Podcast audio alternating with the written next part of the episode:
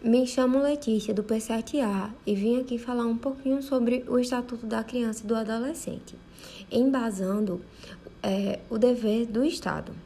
O ECA, o Estatuto da Criança e do Adolescente, sancionado dia 13 de junho de 1990, ele é o principal instrumento normativo do Brasil sobre os direitos da criança e da adolescente, e ele é considerado o maior símbolo dessa nova forma de se tratar a infância e a adolescência no país.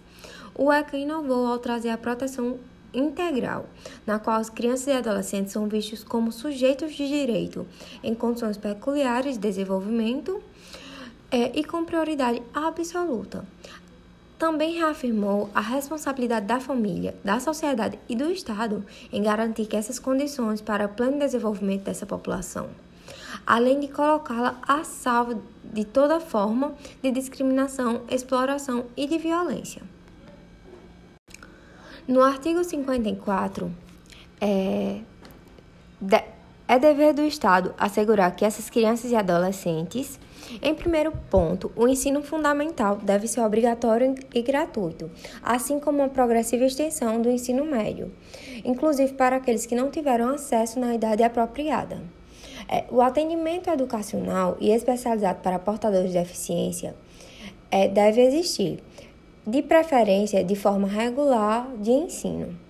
Terceiro ponto, o atendimento em creches e pré-escolares a crianças de 0 e 5 anos de idade também deve existir,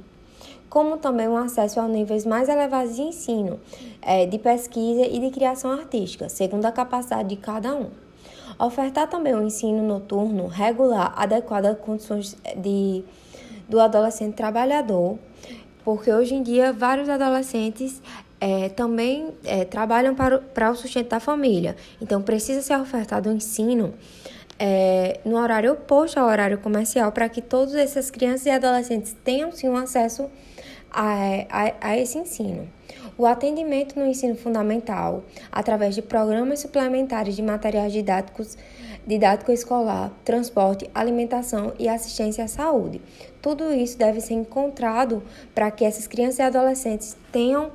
é, tem direito a, a obter. No artigo 59, os municípios de apoio de Estado e da União estimularão e facilitarão recursos é, para um espaço de programação cultural, esportiva e de lazer voltada para essa infância e juventude. Já no artigo 50, já no artigo 70, a União, os estados e o Distrito Federal e os municípios deverão atuar de forma articulada na elaboração de políticas públicas e na execução de ações destinadas a coibir o uso de castigo físico e de tratamento cruel, degradante e difundir de forma não violenta de educação de criança, da criança e de adolescente, tendo como principais ações, em primeiro ponto, a promoção de campanhas educativas permanentes para a divulgação do direito de criança e do adolescente, de serem educados e cuidados sem o uso de castigo físico ou de tratamento cruel ou degradante, e nos instrumentos de proteção aos direitos humanos.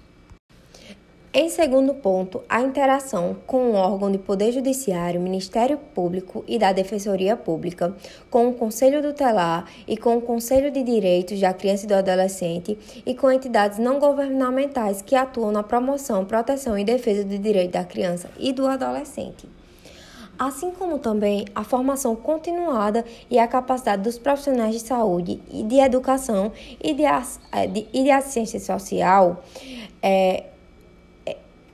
e dos demais agentes que atuam na promoção, proteção e defesa do direito da criança e do adolescente, para que o desenvolvimento das competências necessárias e prevenções à identificação de evidências, ao diagnóstico e ao enfrentamento de todas as formas violentas contra a criança e o adolescente.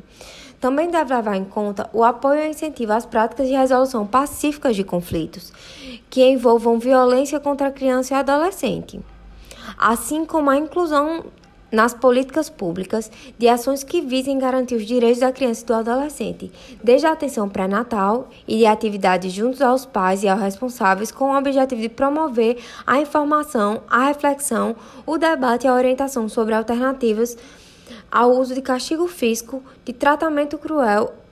ou degradante no processo educativo. Já no artigo 125, é dever do Estado zelar pela integridade física e mental dos internos, cabendo-lhe adotar as medidas adequadas à contenção e segurança. Também deve-se levar em conta que o Estado e o Estado e o Distrito Federal poderão criar várias especializadas e exclusivas da infância e da juventude, cabendo ao Poder Judiciário estabelecer sua proporcionalidade por números de habitantes, dotá-las de infraestrutura e dispor sobre o atendimento, inclusive em plantões.